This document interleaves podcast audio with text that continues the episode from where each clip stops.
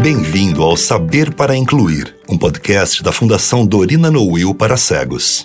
Esse conteúdo é para as pessoas com deficiência visual, para quem quer enxergar melhor essas pessoas e para todo mundo que se preocupa com a visão. Eu sou Victor Caparica, professor, pesquisador e doutor em Linguística e Língua Portuguesa e sou cego. Sim, eu sou cego e eu vou te guiar por essa jornada. E eu sou Eliana Cunha, professora e pesquisadora em deficiência visual, mestre doutoranda em psicologia da educação e atuo em diferentes universidades do país e coordeno a área de educação inclusiva da Fundação Dorina Noil para Cegos. Aqui, a cada conversa, a gente vai descobrir juntos como prevenir, tratar e conviver com distúrbios da visão. A gente vai falar de saúde, educação, sociedade, suporte familiar e muito mais. Venha olhar para esse mundo com outros olhos. Segundo os números mais recentes do censo escolar, o Brasil está bem no quesito da inclusão. O índice de inclusão de pessoas com deficiência em classes regulares passou de 85% em 2013 para 90% em 2017. Isso parece ótimo, mas na verdade é cedo para comemorar, porque os alunos estão lá, mas são poucas ainda as escolas que têm as condições necessárias para atendê-los. Entre os 800 mil alunos da educação básica com alguma deficiência, só 40% têm acesso a algum tipo de atendimento educacional especializado. Isso só para dar um exemplo. No fim, é um reflexo da nossa educação como um todo. Para se ter uma ideia, menos de um terço das escolas do Brasil tem biblioteca ou algum tipo de sala de leitura. Então hoje a gente está aqui para perguntar como ficam os alunos cegos e com baixa visão nesse processo. Qual a importância da inclusão dessas pessoas em classes regulares? E o que eles podem ganhar e o que os outros alunos podem ganhar com isso? Contamos nesse episódio com a participação especial da socióloga e coordenadora executiva do Amancai Instituto de Estudos e Pesquisas, Marta Gil.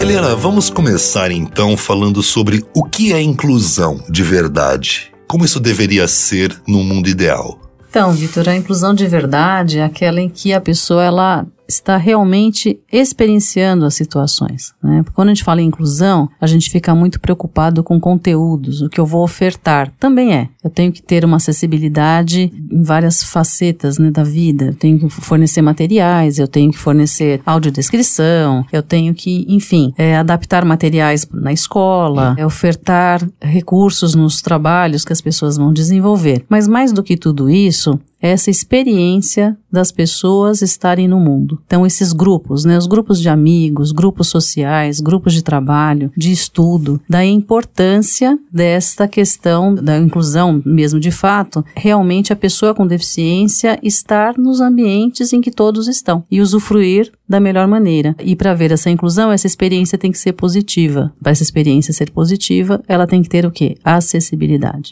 Como a gente já falou até em outros episódios, a questão das atitudes e a questão dos recursos mínimos para que a, a questão da deficiência ela não seja sobreposta à pessoa. Quando eu tenho um mundo acessível, a deficiência realmente ela se torna totalmente invisível e imperceptível. Então esse é o foco, essa é a inclusão de verdade, é a inclusão que nós desejamos. Falando então sobre a inclusão escolar, o que, que, a gente já tem hoje e o que, que ainda falta fazer? Olha, Vitor, acho que assim um, um ponto crucial aí é nós já temos a questão da legislação da obrigatoriedade dos alunos com deficiência em sala regular. E de acordo com que essas estatísticas, né, houve um aumento já das matrículas. Então isso nós já temos, né, essa, essa legislação que nós não podemos realmente voltar, né, que é, isso é muito importante. Eu, eu reforço muito essa ideia, porque para nós que estamos imersos nesse universo educacional, a gente percebe que ainda há vozes contrárias a essa questão da inclusão em sala regular. E também as famílias, né, que acabam se assustando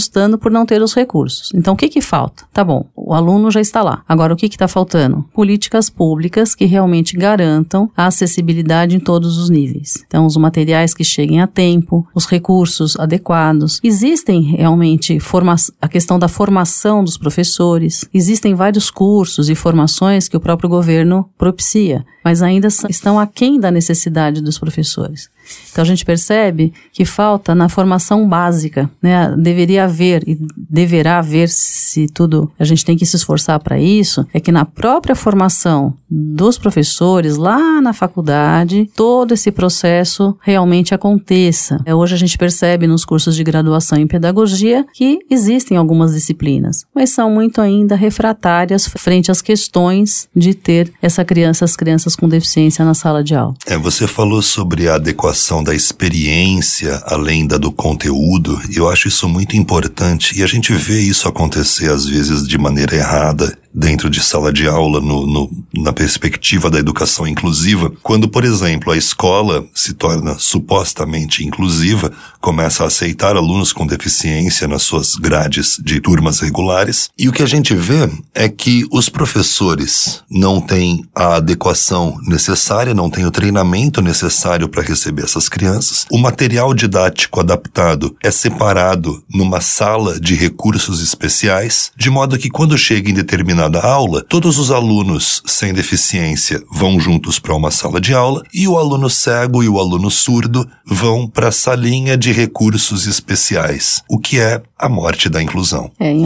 em, várias escolas já existe essa mudança em que essas salas de recursos, que a gente chama salas de recursos, são no contraturno, o que dá realmente um suporte bem bacana. Mas muitos ainda não fazem essa separação ou até nem tem essa sala. O que acontece é que simplesmente aquela criança fica Sim. sem atividade, então ela está lá dentro, mas não está incluída. Sim. Então o material não chegou, ou então o material que chegou não é adequado, ou então o professor não sabe como lidar, como fazer Sim. as adaptações curriculares. Então tudo isso ainda falta. Já teve um avanço, e isso, de, em hipótese alguma, deve ser justificativa para que a criança com deficiência não esteja na sala regular. Ao contrário. Muito pelo contrário. Muito pelo contrário. É um motor propulsor de haver, então, essas mudanças mudanças, porque você só muda se você tiver o agente da modificação. Sim. Então, o professor vai se motivar com aquele aluno na sala de aula, que vai ser realmente aquele que vai estimulá-lo a criar situações, a fazer adaptações e estudar, buscar conhecimento. Aproveitando esse gancho, então eu pergunto: você diria que o maior desafio na inclusão escolar hoje é a adequação dos materiais e conteúdos didáticos ou a adequação dos profissionais de ensino, professores e funcionários da escola, para que esse conteúdo possa ser transmitido de uma maneira inclusiva? É, são, na minha opinião, as duas coisas. Então, é, é, a questão dos materiais, que muitas vezes chegam tardiamente ou não chegam da maneira que aquele aluno necessita. Muitas vezes chega, outras vezes não. E a questão das atitudes da, formação, do conhecimento como eu vou abordar, como eu vou receber, que, que tipo de orientação eu vou dar para esse aluno e para os demais alunos. Então isso é fundamental. E a gente que vai muito nas escolas e dá muita formação e visita muitas escolas, a gente percebe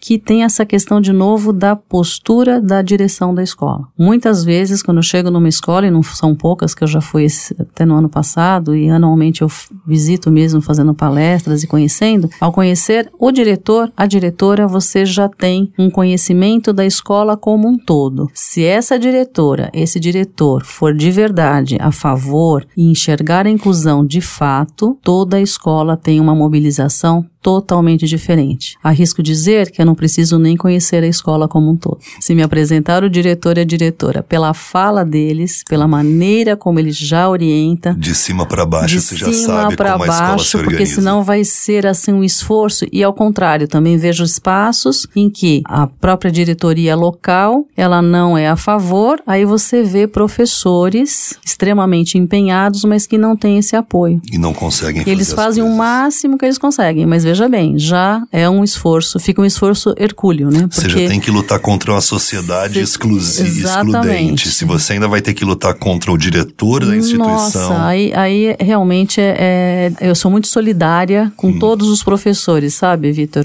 Professores e professoras que estão me escutando, olha, tem aqui uma aliada em potencial. Tamo junto. Porque tamo junto, porque é realmente um desafio, um desafio que para quem é professor e professora é, é um prazer, né?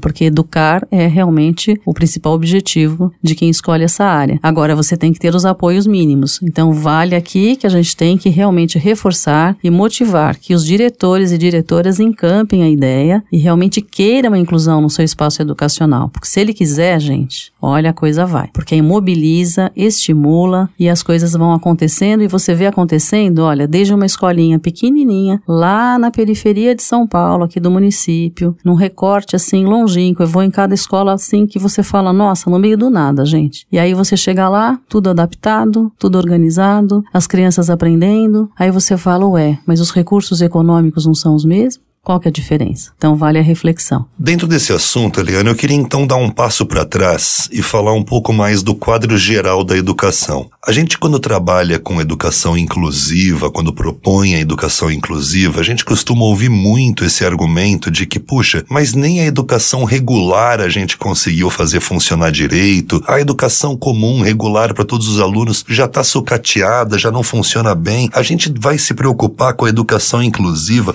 como se a educação educação inclusiva, como se a educação da pessoa com deficiência fosse um bônus para a sociedade com o qual a gente deveria se preocupar só depois que a última pessoa sem deficiência tiver um doutorado. O que você acha disso, Liana? Olha, essa fala eu escuto bastante também, Vitor, e aí revela mesmo, as falas revelam, né? Revela o nível de exclusão que a sociedade em que a sociedade se encontra. O nível de exclusão e de afastamento. É um grupo que, bom, eu vou pensar neles depois. Não, gente, não tem essa. Então, a educação é para todos e ela tem que ser trabalhada com todos. Exato. Então, existe sim déficit, não tenha dúvida. Aliás, quanto mais houver, a gente sabe nos países mais desenvolvidos, em que a educação tem menos obstáculos, a educação regular, essa inclusão acaba acontecendo de uma maneira mais favorecida, porque você não tem que pensar em outros detalhes mais básicos. Mas não se trata, em hipótese alguma, primeiro eu vou resolver uma questão para depois resolver outra. A questão é única. É.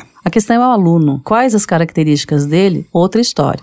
Mas eu tenho que me preocupar com o aluno, o ser humano. A questão é educar a população educar brasileira. Educar a população. Parte dela tem deficiência Ponto. e isso é algo com que você precisa lidar. Exatamente. E muitas vezes a gente sabe, né? Você também sabe, Vitor, que a partir de, dessas experiências com os alunos com deficiência surgem, melhora e muito o processo educacional de todos. Sem dúvida. Essa influência, porque o, o aluno com deficiência, ele estimula a criatividade ele tira todo mundo da zona de conforto.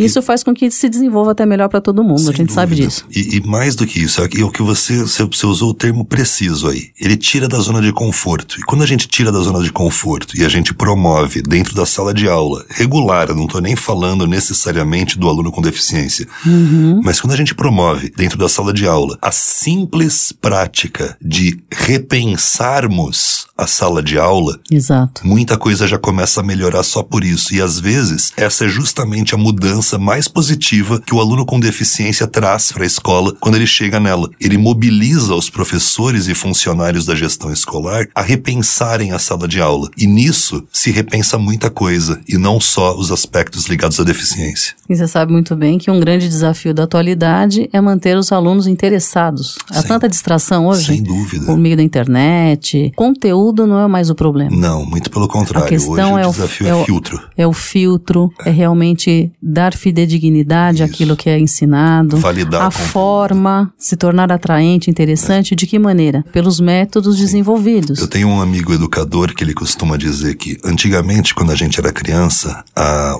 professor era uma fonte de conhecimento na sala de aula. Ele Isso tinha, mesmo. ele tinha a torneirinha do conhecimento e a gente ia lá com o nosso potinho em fila, um por um, pegar um pouquinho do conhecimento da torneira do professor. Isso aí. Hoje, a gente está no meio de um dilúvio Uhum. e a gente devia estar ensinando os alunos a nadarem. Exatamente. Olha que eu adorei a metáfora. É isso mesmo, porque é um excesso de informação, mas nem tudo é conhecimento. E quem vai ser esse filtro? É. Então, se você também não se torna atraente, não se torna, não torna a sua aula interessante e que esse aluno realmente tenha você como uma referência desse filtro, Sim. você perde uma grande oportunidade. E a gente vê nessas classes, nessas escolas que tem as crianças com deficiência, como a agilidade, a criatividade ela brota, porque é necessário. Não dá mais para fazer da mesma forma. É impossível você ensinar os conceitos e dar uma aula como você sempre deu se você tem um aluno com deficiência. Você tem que repensar e isso é positivo para todo mundo.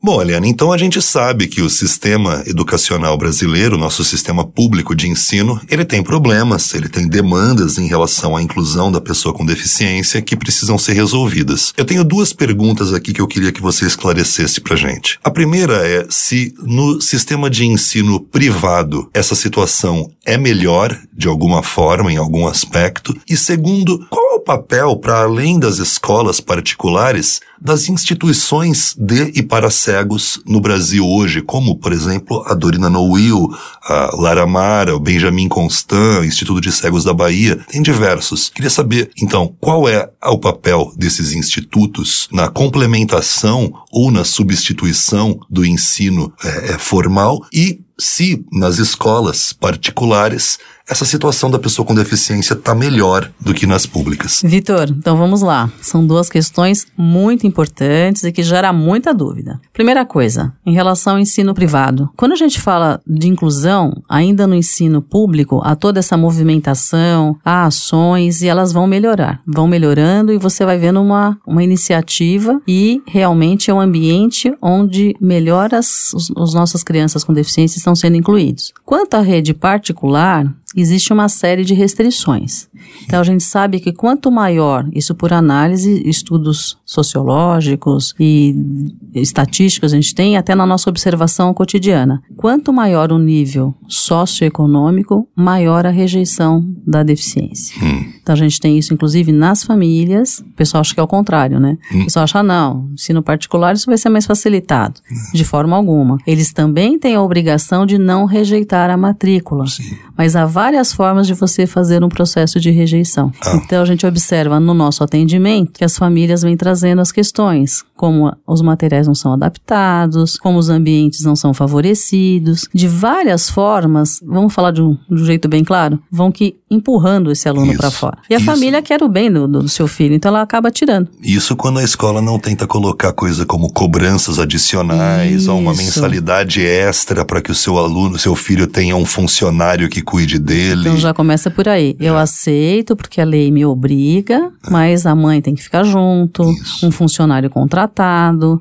vai ter que pagar uma taxa extra e tudo isso ainda não está bem assentado nesse processo todo. Então vamos lá. A inclusão, várias famílias falam: olha, meu filho depois foi para a escola pública, ele está muito mais feliz, muito mais bem adaptado e com muito mais recursos. Sim. Isso é uma fala contínua que a gente ouve assim todo dia. Até porque aquilo é muito mais fácil, você tem muito mais caminhos para cobrar uma mudança no serviço público do que para cobrar uma mudança operacional numa empresa que tem dono. Exatamente. A empresa não é sua. Isso. Você, em última análise, pode pedir o que quiser e o dono é dono. Ele faz o que ele quiser ou não quiser. O Estado não tem esse problema. O Estado, de certa maneira, é seu. É, enquanto, enquanto não houver essa conscientização que o melhor caminho é ter um serviço público de qualidade em todos os níveis, em todas as, as demandas, em todas as frentes, nós não vamos progredir. Exato. Porque justamente é no público que você tem acesso à cobrança, acesso a, a seu acesso de a sua, a acessar os seus direitos. E né? os institutos?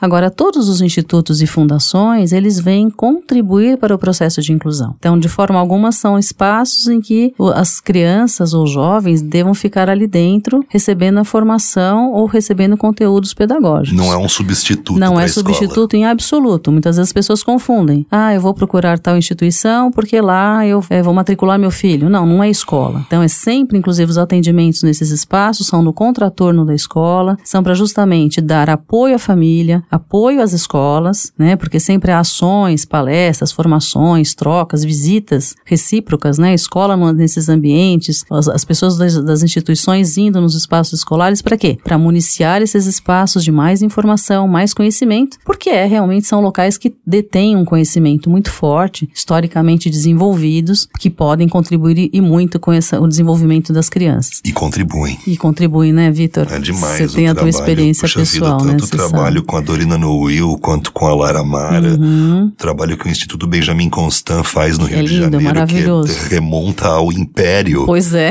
Eu costumo dizer isso, o Instituto uhum. Benjamin Constant já se chamou Real Instituto, Instituto para Meninos Cegos, cegos, fundado por Dom Pedro. Então você vê que bacana. Então, faz muito dizer... tempo que eles estão acumulando know-how, experiência, histórias, uhum. e tudo isso está lá hoje a serviço da sociedade. Então, de forma alguma, é contra o processo de inclusão. Eles De são algum. espaços que dão condições, inclusive apoio e suporte, Sim. juntamente com todo o aparato do serviço público, Sim. Para municiar esses locais, essas escolas, de mais conhecimento, de mais formação, de produção de livros. Inclusive uma Enfim. quantidade muito grande do material didático adaptado que é entregue nas escolas, Vem na rede locais. pública, vem desses institutos com as suas gráficas braille que Exatamente. produzem isso para o Estado distribuir na rede pública. Isso, então es- essa parceria de todo mundo em prol da inclusão é que vai garantindo o sucesso. A gente vai escutar agora um áudio da socióloga Marta Gil, que vai falar um pouco pra gente sobre como a inclusão das pessoas com deficiência visual na sala de aula pode enriquecer a experiência escolar das crianças sem deficiência.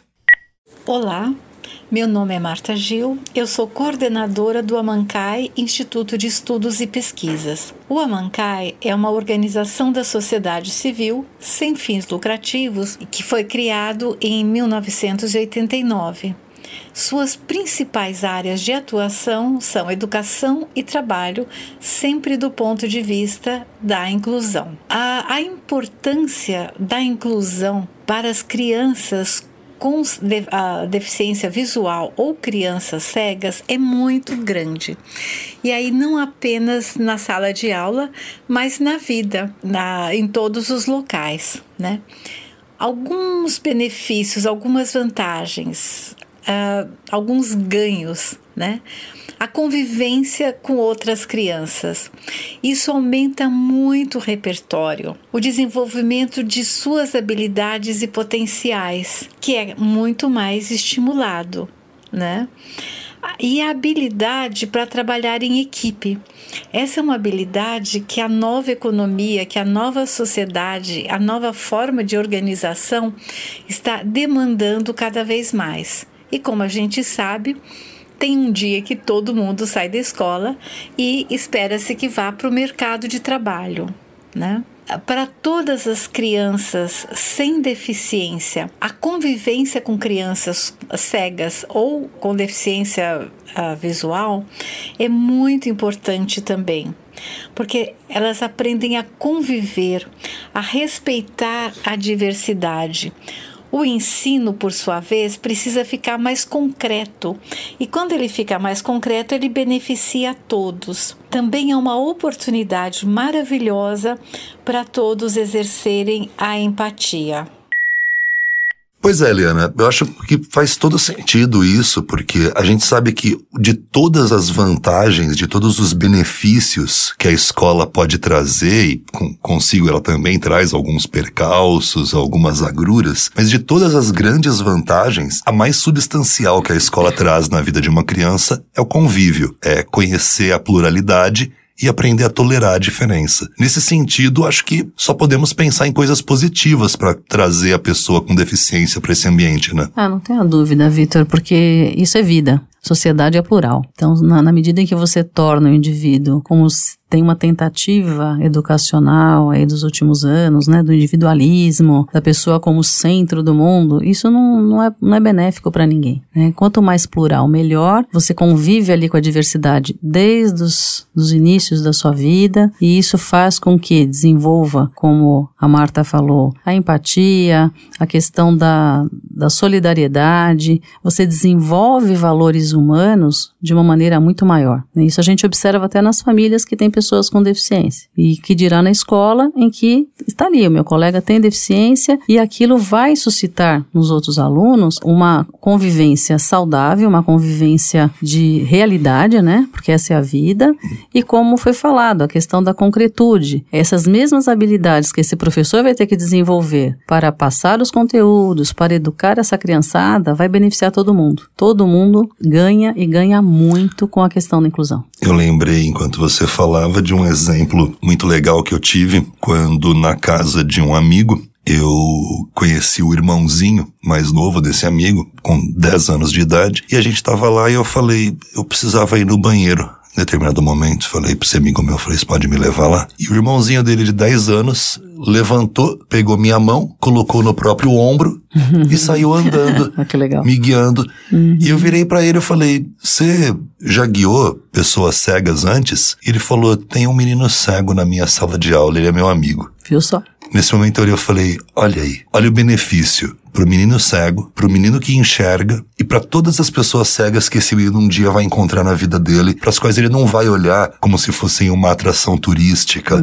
ou um animal de zoológico, porque não é mais novidade para ele. Não é mais algo estranho, é algo familiar, é algo que ele viu todos os dias da vida dele na escola. Perdeu o aspecto exótico. É só uma pessoa como qualquer outra. Nossa, isso é um ganho absurdo. Você vê numa, num- numa visita, como você já se sentiu totalmente diferente, né? Sem precisar, Sim. é, com naturalidade, ele já levantou, já te conduziu. Sim. E é isso que a gente observa nas escolas hoje em dia. Essa criançada já vai crescer e vai saber que existe. E não é só um saber, eu Isso. convivo. Para que eu aprenda, eu tenho que conviver. E Quando virem um cego passando pela calçada, não vão parar de conversar e ficar olhando Ficar- assustados pra ele passando Sabe- e olhando. Meu Deus, o cara ele é Sabe o que, que eu brinco nas palestras, Vitor? Hum. Eu falo assim, tem que parar de. Parece estar assistindo, né?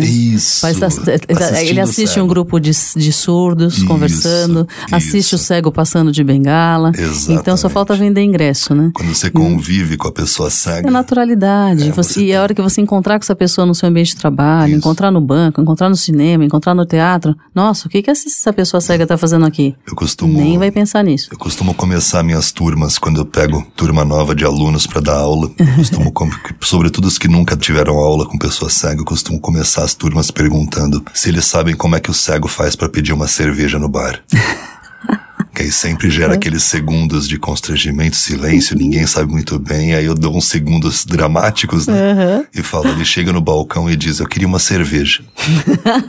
Porque ele é cego. Ótimo. Ele não é mudo, ele não tem problemas de comunicação, ele só é cego. Se vocês convivessem com cegos todos os dias, vocês já teriam visto algum cego pedindo uma cerveja no bar e saberiam a resposta dessa pergunta. Rapidamente, né? É isso aí. Mas então, a gente falou bastante até agora da inclusão da pessoa com deficiência visual no ensino básico, na educação básica, na escolinha mesmo. Agora, há um outro, um outro campo, uma outra seara de debate que é tão complexa quanto, talvez mais, que é a inclusão da pessoa com deficiência visual nos outros níveis, né? No ensino superior, na pós-graduação, e que aí sim a coisa fica complicada, né, Eliana? Muito complicada, Vitor, porque aí cai assustadoramente o nível de interesse pelas questões de acessibilidade. Até o ensino fundamental, onde há maior investimento, com justa razão, começou-se mais por essa fase que é a, é a base né, de toda a pirâmide educacional, mas temos que avançar muito ainda. No ensino médio já começa também a complicar um pouquinho mais, e na medida em que há maior número de professores, maior quantidade de matérias, de disciplinas, tudo isso vai tornando mais complexo, porque fica na dependência de mais pessoas envolvidas no- na, na questão da, da educação inclusiva. Já na universidade, aí sim a coisa fica muito difícil Eu sei bem. que você deve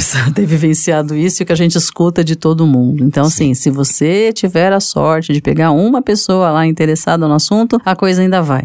Tem algumas universidades, algumas faculdades que têm algumas ações, mas são ações pontuais. Isso, nada E sistemático. que não é sistemático, então ainda está muito no- na dependência de pessoas interessadas. Se você tiver alguém interessado naquele momento histórico, ok. Mas não é um processo, não há um procedimento pré-determinado e a pessoa fica muito refém, né? Então faz, faz solicitações, tem que ir atrás e é o tempo todo. É o incansável ir e vir e repetindo as mesmas demandas, as mesmas solicitações, o que muitas vezes acaba desanimando a pessoa a cursar, a fazer aquele curso tão desejado. E a gente incentiva, não, vai lá, peça, mas realmente é bastante cansativo. É, minha experiência no ensino superior foi bem exemplar disso que você está falando, Eliana. Eu me tornei pessoa com deficiência visual depois do ensino médio. Eu já tinha, tava, enquanto eu cursava ciência da computação numa universidade particular, eu abandonei o curso de ciência da computação após ficar cego para fazer a graduação em seguida, já cego, eu fui fazer o Nesp e o desafio já começa, ou pelo menos naquela época, já começou para prestar o vestibular, porque eu tinha pedido que a prova fosse digitalizada no computador para que eu pudesse lê-la usando software de leitura de tela. E na época, isso não foi possível, isso foi burocraticamente inviabilizado, porque havia o argumento da Fundação VUNESP de que digitalizar, oferecer a prova para digitalização uhum. implicaria em quebra de sigilo do conteúdo da prova. De que alguma pessoa uhum. de fora da equipe da prova Poderia. saberia o conteúdo dela antes, antes, dela ser aplicada. E com esse argumento, porque realmente, você não pode pôr uma pessoa para digitalizar dentro da equipe da uhum. VUNESP. Uhum. Não, né? Pois é. Tão difícil, né? Pois é. Sob esse argumento, eu já tive que fazer o meu vestibular com uma pessoa lendo a prova para mim e eu ditando as respostas para ela. Você pode imaginar como é cômodo fazer uma redação desse Não, jeito. Não, é um sufoco. Fora isso, já dentro da universidade, eu passei por experiências das mais diversas, porque é como você falou, quando você entra na universidade, tudo que antes no ensino básico, na educação básica, era sistemático, se torna pontual. Então, se antes existia uma, uma diretriz sistemática de como lidar com o aluno com deficiência visual na sala de aula, na universidade tudo caiu no subjetivismo uhum. de o que uhum. cada professor sabia fazer ou queria fazer. Exato. Então aí você cai na, nessa diversidade de eu tive professores que foram maravilhosos, que fizeram de tudo para que a minha experiência de sala de aula fosse a mais adequada possível à Mas minha foi, realidade sensorial. Mas foi pautada no desejo deles, né? Pautada no desejo deles. Não uhum. houve em momento algum uma instrução de cima para baixo da Unesp dizendo, olha, é assim que professores devem aplicar provas para alunos com deficiência visual. Isso nunca aconteceu. O que aconteceu foi essa prática ir se consolidando conforme eu fazia a graduação. Uhum. Então eu uhum. posso dizer que no meu primeiro ano foi dificílimo. Certo. E que lá pelo terceiro, quarto ano, quando Quase a graduação já estava acabando, eu já estava saindo, é que eu comecei finalmente a sentir que a universidade estava se tornando acessível para mim, já nos finalmente dela. O que também na, na no doutorado Uhum. Foi outro processo, outra, outra jornada. É uma coisa que, por exemplo, eu brigo até hoje. Até hoje eu recebo e-mails de divulgação de congressos onde toda a informação está dentro de uma imagem Você anexada no e-mail, uhum. uma imagem que não há como o software de leitura acessar para mim. Uhum. E é um tipo de coisa que eu, aconteceu isso há duas, três semanas aconteceu isso. E eu fiquei olhando e pensando, meu Deus. Poxa vida. Essas pessoas mandam e-mail para mim há 14 anos. Sabe, Pouco faz, tempo, né? Faz 14 anos que eu entrei na Unesp. Uhum. E elas ainda não aprenderam uhum. coisas que eu tô ensinando há 14 anos. Mas aí é que tá. Como você disse, o problema é que tudo cai no individual, na iniciativa pessoal, no, no sujeito que decide fazer alguma coisa porque ele decidiu e da maneira que ele achou que seria melhor. Uhum. Que nem sempre é a melhor maneira. Então é, é realmente isso. Falta muito uma estrutura sistemática de ensino superior para pessoa com deficiência visual, como há na educação básica. Dando um toque. Dicas para quem não tem deficiência visual conviver com quem tem. Converse diretamente com uma pessoa cega ou com baixa visão sobre o que ela quer ou precisa. Não pergunte para os outros. Converse de maneira direta e com a sua voz de sempre. Uma coisa que acontece frequentemente é se aumentar o volume da voz quando se está falando com uma pessoa com deficiência visual. Ter deficiência visual não significa que esta pessoa tenha deficiência auditiva. E assim chegamos ao final de mais um episódio do Saber para Incluir. Na próxima semana, a gente conversa sobre a adaptação de materiais escolares. E não se esqueça, você pode acessar mais informações sobre os temas tratados aqui no podcast Saber para Incluir, lá no site da Fundação Dorina Noil para Cegos, fundacaldorina.org.br. Saber para Incluir é um podcast da Fundação Dorina Noil para Cegos, em parceria com o B9 e com o apoio da Secretaria Municipal da Pessoa com Deficiência da Prefeitura da cidade de São Paulo.